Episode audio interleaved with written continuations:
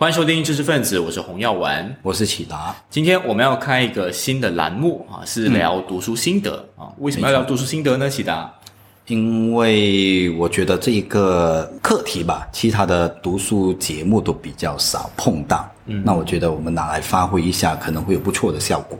嗯，好，这个栏目呢，由我一个人说了算，叫做“我问答书”。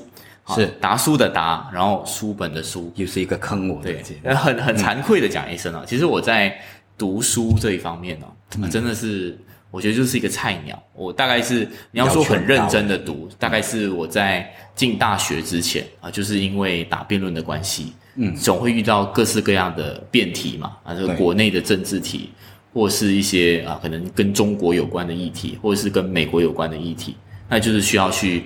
呃，找很多的资料，找很多书啊，因此才踏上了这个读书的道路啊。当然，现在读的书会更勤，因为做节目嘛。那启达呢就不一样了，对吧？嗯，他首先呢，他活得比我长，对吧？他是数倍的，数倍的，所以他读的书啊，肯定是比我多。吃的盐比吃的米多，那所以我觉得这个节目的调性呢，就是我代表高我代表 我代表一般读者的这个新手读者的角度来问一下，来请教一下达叔。是好，那达叔你讲，我刚刚讲我我是因为比较像是功利考量啦，就是打辩论读书。那你读书的那个原动力是什么？那其实还真的不信哎，我跟你一样是打辩论的。那个答案真的就是因为打辩论才，嗯，才开始接触要读多一点。那我觉得比较有趣的地方就在于，其实一般人也没有接触辩论这项活动嘛，对不对？是不是打辩论一定要读书呢？打辩论其实不一定吧？我先问你，我觉得不一定。其实我觉得读书这个东西，我自己的看法哈，因为我觉得它就是吸取资讯的一种方法。那当然，现在有更快的方法啊！你就看一些 YouTube，对对对，看一些懒人包的讲法。现在太方便了，对，这个时代实在是啊，多了很多你不需要亲身去读的那一个部分。嗯，那为什么我本身想要去读呢？那我直接坦白的讲，因为这个也是我们我们两人的这个节目嘛，对不对？就可以分享一些比较私密一些的事情。打辩论确实你要接触很多跟你无关的课题。嗯，然后呢，马来西亚也确实是有一个窘境，我认为是一个窘境。你要找相关的人士去了解一些课题，真的还不如你自己读来的有靠谱一点点。所以当时呢，就有这样的那一个。困难在吧，所以就自己跟另外一个同伴，那其实你也认识啊，就是佩文啊。嗯嗯，佩文就是现在也在商务运作。对对对对对，做这个。对我其实佩文就是我的，就是我打辩论的最启蒙，因为以前都会去 Popular 逛书局，当然以前也有小时候有喜欢读一些书啦。我我最启蒙的书是《三国》，我就非常钟钟情于里面那些角色，然后到后期的时候就是自己也打三国。还是吗？没有，我我就是说，因为后期就就觉得啊，我觉得很像很商业化这样，然后哇，这个好像有点对咯，商业化有时候有问题吗？但但反正就是，然后过后就是刚好那时候大学有书卷，然后就在一个朋友的介绍下，就去到了商务印书局，然后佩文是当时的店员，他就跟他说，辩手可以可以有什么书啊？就塞几本给你，嗯，然后就成功的把我的那个书卷给骗完。对对对，原来是被推销员坑了，你不知道。那我们往下聊啊，就是为什么我最其实这一个节目或者这个栏目的一个构思啊，我特别想谈，而且也找不到其他的方式呢，在我们之前那一种被书本捆绑这种形式呢，是可以啊有这方面的分享。那因为有几点啊，第一就是阅读其实是它，我个人我会认为它其实真的是蛮孤独的一件事情。是。啊，然后你是需要，首先你要有很大的耐心，你可以啊坐下来，然后你真的认为一页一页的把那个书本这样子翻过去啊，它确实是会获益的，让它不是好像你看这个 YouTube 啊，它可以很快速的让你是有非常大的这个资资讯量啊，嗯。那。这一件事情哦，如果你长时间的专注于阅读的话呢，你肯定会有很多很多想表达的事情，或者你有一些疑惑吧，或者你一定也会有，诶，我我做这件事情有没有和和其实和你做其他的事情一样的？有没有别的人和我做的的方式一样啊，遇到同样的一个困境啊，还是怎么样？那可能啊、没有阅读习惯的啊、听众啊，或者是你不是说哎我非得要读书，不然的话我一天我会觉得浑身不自在这样子的话，那可能你觉得读阅读有什么困境？嗯，那这里头就很有趣啊，就是因为你阅读呢，我会这样子去理解，阅读它是一个你跟前人沟通的过程，OK，就是有很多的问题，看是哪一个面向的问题啊，即便是所谓我们所说的心灵鸡汤的书也好啊，比较大众化的一些啊、励志书吧啊，其实他也有一些经验的总结在，他其实都是在对应着哎。啊、你可能有这方面的困惑，然后这方面的困惑或者这个提问，其实是前人也有思考过的。对，我觉得其实嗯，真的是很像，因为我之前我说我都是比较功利目的的去读嘛，嗯，就答辩题刚好要我要想一些论述，想一些论点，但我觉得其实它到头来还是跟你的生命所遇到的问题是哇哦很息息相关。我我最大的体会就是，呃，我之前也应该有稍微分享过，就是我因为我跟这个香港比较支持香港民运活动的这个政治学教授周宝松，就执迷不悟你就比较比较有一些接触，然后就被这个中国的边检人员这个拘留。然后我就是在那一瞬间的时候，我就觉得，我我需要去了解这个中国的管制是怎么一回事。所以当时候我们我们就是其实是年头去香港，对对吧？就我就买了那本书嘛，然后其实就晾在那一边。但我被大概是十月的时候吧，这个被、被经历了这件事情之后，我回到家我就马上，首先我觉得第一第一要务就是把这本书读完。哇，好难得对你竟然发生这样的事情，你第一个时间想到的是，对，就是还有一本书还没读。对，但我觉得它就是 那本书是完美的独裁。嗯，对，啊，就是讲中国的这个这个管控，它已经是超越一般集权社会。嗯，它它是另一种形式啊。但我我那一瞬间的感觉就是，这是我人生当中遇到一个很大很大我要解决的难题。然后我第一时间想，诶，我我刚好有这本书，嗯，所以我就就翻开了它。然后真的是，你当有那个冲动的时候，读书其实不是一个难题。很多时候我们呃觉得读书很难很难，或是说没有时间，其实我觉得是缺乏这种这种原始的动力。这个原始的动力可能就是好奇心，可能就是为了解决一个困惑。好，那我就接着下去讲。那同样的体验，我当然我也有了。那因为你先说了，那我就接着聊下去。行行，那刚才我聊到嘛，就是说你一定会有一些触发点，对可能你会想起，哎，书本可能可以给到我这方面的解答。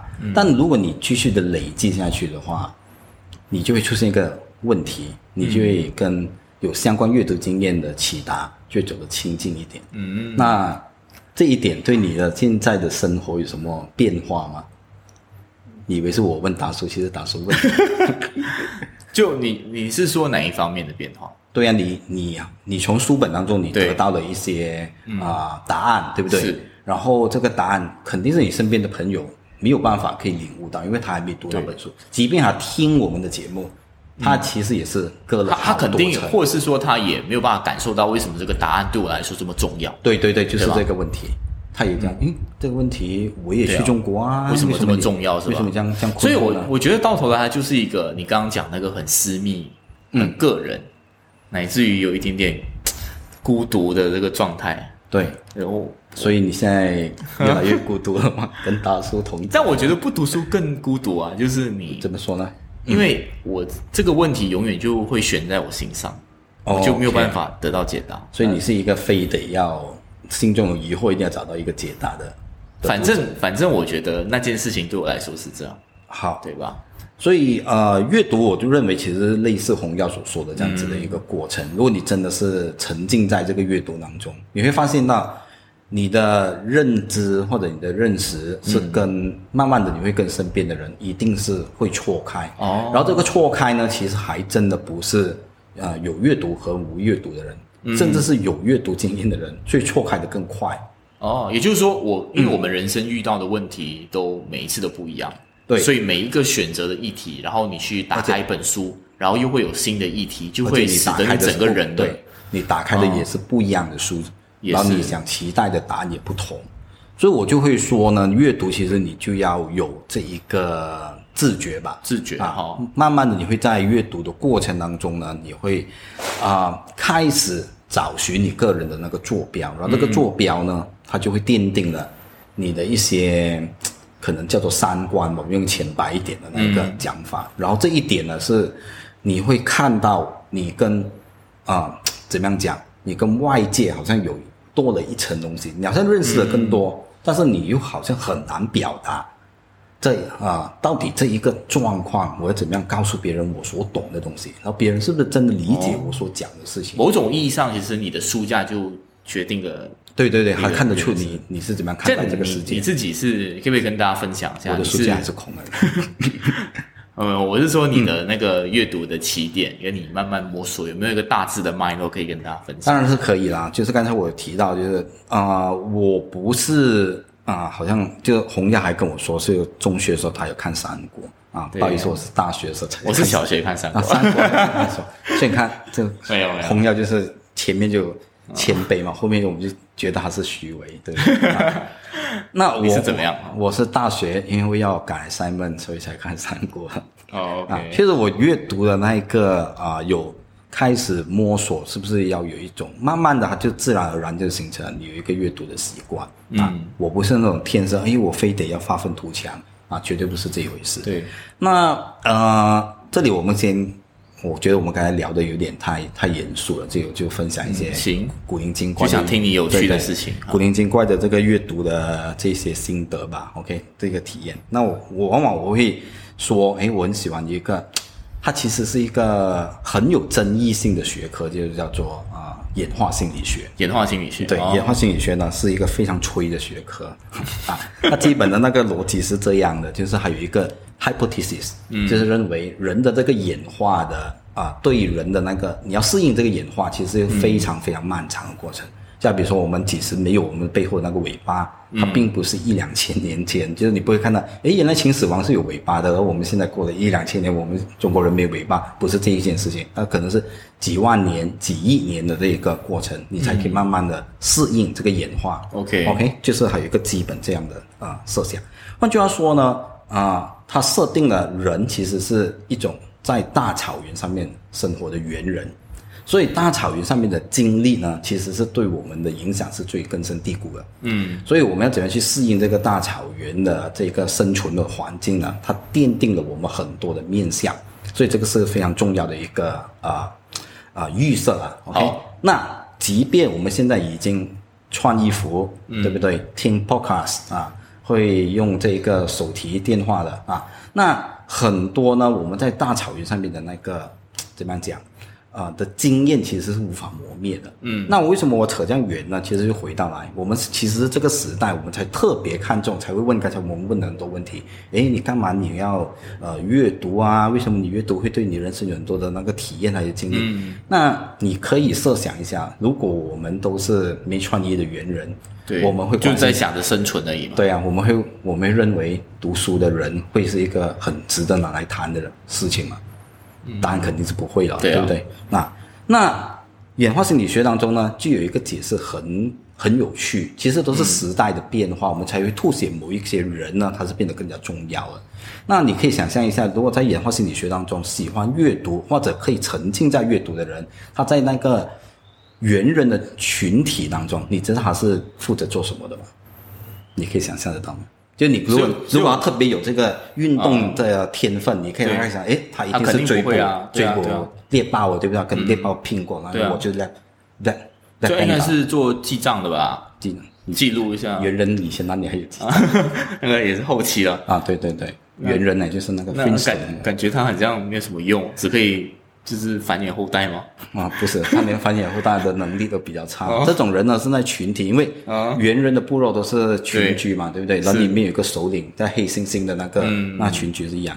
然后读书的人呢，他为什么可以特别沉浸在某一件专注于某件事情？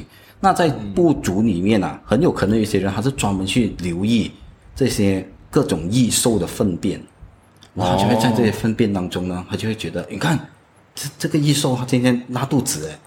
那他就会报告这个首领，你看我，我觉得拉肚子不太不不太正常，我们要注意是不是他会袭击我们？然后首领可能就会去想，诶，对对对，有有意思，这个就是我们的这一个这一个很重要的讯息。但当然，首领也会讲，你不要跟我发神经啊！那一个大象拉肚子是因为它吃错了香蕉。所以它其实那个共通点就是好奇心，是吧？它其实是一无是处的一个废柴。可是你刚刚讲那个也挺有用，而且可能当时会觉得，当时我看人家的粪便，其实是一无是处的。我们就是一个喜欢观察粪便的基因，促使了我们可以沉浸在这一个阅读当中。这样子自嘲也是。对对对对，所以拉了这样久，其实是自己对自己。所以啊。好比说，因为我其实要带去一个很严肃啊，我是一个很认真的人，要带去一个相信你对很严肃的议题，就是说，因为往往啊，我我还真的认为，你如果无法是真的通过阅读书本，我专讲阅读书本，嗯啊，你觉得哎呀，这么红药可以读书，我看到书我就可以啊解除了我失眠的那一个问题，我只要翻两页，我立刻可以睡着。那这个是不是我的问题？我是不是非常的糟糕？那我刚才谈演化心理学，就是告诉你，其实不是演化心理学可以给到你一些，它其实是很扯的一个 一个一个说法。有些人就天生对他天生其实困惑，他不是他天生就是不适应，可以是啊专注在做这件事情上面，所以还真的我我的我我虽然是接受这样子脉络的讲法，但我也觉得。这套讲法是非，它是一个伪科学，因为它不能变伪嘛，你不能回到去讲，哎，猿人祖先啊，我问你了，你你是当时真的这样？它只是一个推推论而已，嗯啊，那但它确实，我觉得它有解释一些事情，就人的禀赋不一样，嗯，你没有办法在阅就是阅读书本这里专注，我还觉得其实它不是一个大的问题，可能你的专长还真的是在其他的面向，明白？所以往下就是说啊。而且到了现在，我们刚才开开头时候就讲了，其实你现在还真的看 YouTube，看比知识分子更好的更多 YouTube，你就可以获得更多的这个知识养分。吸收信息的管道真的是太多了，五花八门了。现在对对，所以啊，再往下就是说，可能就有另外一个问题，你可能就会问了哦，当然阅读不是啊，像红药这样子，啊，做了两期的这个 Podcast，对不对？就介绍了两本最着手可热的这个书本，然后昨天据说就打赢了一场辩论比赛，现炒现卖。对，现炒现卖，刚好用到在辩题上。对对对，然后那辩题就是我出。你这样子很不应该啊，让人觉得我们有这个 对对有勾官商勾结什么之类的。所以他多听，他就可以发现一 一些一些线索，对不对？那我们扯远了，我们还是回到来，那可能就会说不对啊，像红药这样子，他他可以很有可以。至少可以现炒现卖嘛，对不对？所以还有这个利益。那阅读不是变得很必要？如果我可以有这一个能力的话，那不是很好吗？那你的答案呢？我我觉得某种意义上来说，当然是有用的。嗯，就是哪一种意义？就我我还是回到辩论的框架来讲，我觉得呃，辩论对于阅呃。阅读对于辩论来讲，是给予你看待事情的时候有很多不同的这个角度。嗯，我我非常喜欢一个一个这样子的类比啊，就是说，如果你是一个经济学家，那你看待一个可能是关于卖淫的这个议题，就是比如说性商业要不要合法化？那如果你是啊从供给关系看，那如果你是呃很熟读这个马克思的。那你可能就会看出，其实就是一个男性有作为一个有阶级的群体的剥削女性的一个这样子的关系。那如果你从一个宗教学者伦理来说，你去看啊，其实性器官不应该为了繁衍以外的用途行使啊，所以你会反对这件事情。所以我觉得辩论呃读书对我而言呢，就是就特别契合到辩论这个这个氛围，就是它提供你很多看待事情面向的一种方法。嗯，对，就是你你在解构一个议题的时候，哎，其实你可以看到我怎么样的一个学科去对应这件事情，它就会有不一样的面貌。嗯，也就是说，其实很多的东西在我们的眼前是是可以形塑的，是你到底要把它怎么定调，你要怎么去理解？当然，两个不同的角度之间的理解的方法，哎，就又有很多是这个变幻莫测的，所以是其实是非常有趣的一个过程。像像你讲的这一点呢，啊，其实大家各各听众可能会觉得达叔越来越奇怪，因为我经常认我自己是达叔，会觉得很奇怪，因为我我讲的，我今天准备的所有的论调，其实都是相当反读书了。反读书，好像你看他提的那一个面相啊，我觉得反而这是一个非常危险的讯号。因为刚才我我刚才已经说了嘛，就是阅读对我而言，其实它就是一个你寻找答案的过程。对然后你翻开哪一本书，它会给到你不同的答案。然后你对此有兴趣，你就往下挖，对不对？然后你越挖越深，你就跟身边的人越来越不同。嗯，然后书本总是可以给你不同的这一个呃非常有意思的解答，好像启达刚才就讲了一个最莫名其妙的演化心理学对不对？他在往下挖，就应该是发神经啊，对不对？啊，什么事情啊都是跟猿人有关啊。OK，那嗯，这一点啊、其实恰恰你可以反过来去想，就是说，有时我们阅读还真的是要不断的要警惕书本对我们的诱惑，知识对我们的诱惑，就是你是很有可能是被书本的一些视角，因为它总会提供你一个框架，对对，然后这个框架呢，如果你没有去检视它的话，那你就很有可能被它捆绑着。哦。所以换句话说呢，我还真的是认为，如果你没有阅读的能力，我说的是未必是坏事，我不会说它一定是好事。对，其实呃，这个东西我延伸讲，其实它就有点像是我们现在讲的那种同温层或是演算法。对对对对就是你读这个东西，其实套用在什么例子是最明显？可能就是呃那些要参加 ISIS 的人，他就看到了相关的资料，然后他可能就去挖这个美国的阴谋论的书，然后就越挖越挖越挖。你总可以找到你要的答案对不对？所以其实读书，我觉得这个提醒一点啊，就我有听过一种讲法，就是其实什么样的书是真正值得读，恰好是你看了，觉得你觉得对你的世界观超级冲击的。嗯，就我们刚才有讲，一种书是你你有一个疑问，哇、解答很多；那一种是某种意义上你会读书的原动力。第二个部分就是它能够不断的去冲击你原本的那个想法。对，但是读这种书的又很痛苦。很痛苦，对你就会觉得来到了怎么跟我的人生完全不一样的这个状态。所以大家有注意到吗？阅读是一个多么无聊的事情。你首先你要面对的是孤独，接下来如果你你要提防这个危险，我今天讲的这个危险是什么？因为你越读下去，你很有可能这个危险，我想讲清楚，很有可能你看待事情你是立场先行的，嗯，就你不是因为你读的够多嘛，对不对？对。然后你在不同的领域，你总可以找到 KO 其他的那个方法，嗯对不对？好比说你是读这个呃呃物理学的还是什么东西啊，你只要找到一个，你只要发现，诶，我起来真的是理科盲啊，嗯，但你总是可以用大量的资料是碾压我，对不对？然后你，但这个是不是证明你已经把道理说清楚了？其实未必的。所以我们想说的就是这一点，我们要提防的是这一种这样子的诱惑，或者我们会陷进去的一个呃陷阱。嗯，那换句话说呢，你既要面对抗这个孤独，又有提防危险的那个地方，所以阅读它确实就是一个莫名其妙的事情。就你除了是会越来越被难以被人理解，然后你还要不断的自我审视、自我批判。是的，所以讲到这里，做完这档节目，你还想阅读啊？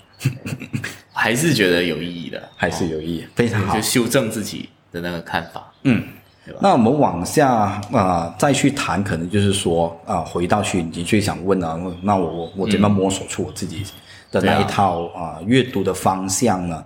那当我接触的不同的一些议题，我还是认为，嗯啊、对于中国当代的这一个历史，我是最感兴趣对，的。很奇怪这个兴趣。对对因为我们又我们又离其实中国蛮远，又不是港台地区，对对对对为什么会有这样？呃，我也很难跟你说，即便我跟你说一个很清楚脉络，一定是某年某日，OK，这一件事情触发我，我觉得肯定是吹的啊，人是不可能啊，可以把事情讲的这么清楚。就那个决定应该是一步一脚印，慢慢走到，，应该是多元的，对不对？哦你你不会是哎这件事情，我觉得那一刻有一个师傅点化了我，然后我就 就变成了这样，但那绝对不是啊。那呃，条件上，首先我先说条件上是允许的，后来就真的我也其实也没太老了，我也赶得上这个 YouTube 的时代。那 YouTube 你确实是可以有很多的资源，而是你阅读，你即便遇上的困惑，我举一个例子，好比说现在啊、听众听的话呢，你可以上 YouTube 你去找，就可以找到了。好比说高华啊，这个已经逝世了，已故的这一个啊中共历史的权威啊。啊，中中国人哦，啊，但是他是研究这个毛泽东在延安的时候有多么变态的一些行径，嗯，所以我们谈延安整风的时候都绕不过高华，然后他有很多他生前的讲课呢，因为他可能是他的学生怀念他，就放上来。但这些讲课还真的就是 lecture 来的啊，然后你就要耐下心，你去听一两个小时这样子。可是我好奇是为什么你会愿意去听这个东西？呃，对，我就要回到来这一点。那关键呢，我就觉得啊，有很多的议题，其实你你还真的是绕不开。那可能是华人的身份。那即便你撇开华人的身份，好比说，好像马来西亚的情况，马来西亚不断的强调，好像你你一定会遇到一些问题的。马来西亚会有人跟告诉你说，其实你不能谈共产主义哦，共产主义是犯法的。嗯。但是你会发现，哎，好像实实际上也没有什么，至少我到了我这一个年龄啊，大家听就知道我不是太老，对不对？其实也没有什么真正的这一个实际的行为是对付所谓你宣扬这个共产主义。啊，除非你可能真的是用马来文啊去宣传，但但因为可能他还真的跟马共时代是啊这一个太遥远了一些，所以啊这件事情也没有变成一个怎么样讲非常重要的议题。二来的话，你就看到诶，为什么一来你就讲你是反共的，但是你又跟好像中国是啊非常的亲近。然后对于中国，你再往下问啊，中国呢，它到底算不算是一个共产国家？不同人有不同的讲法。而你会发现，所有的问题呢，其实你都得要回答一个问题，就是当代的中国到底发生了什么事情？而且更加有趣的是啊，就是我啊毕业了之后，嗯啊，有很多的面相还真的是谈不过别人。那唯独就在这个面相，我就觉得，诶，这个面相我去。求问就是可能就十年前、二十十多二十年前这样子，有没有十年前？绝对没有啊！十多年前呢，步入年龄啊，对，而且就还没到十岁，我就问人家问题了，对不对啊？所以就去问，但我发现还有很多人真的还真的是不知道一些很基本的啊事实。好比说我有求问过一个我觉得学识非常渊博的啊编辑啊前辈啊，那我问他啊。你到底知不知道啊？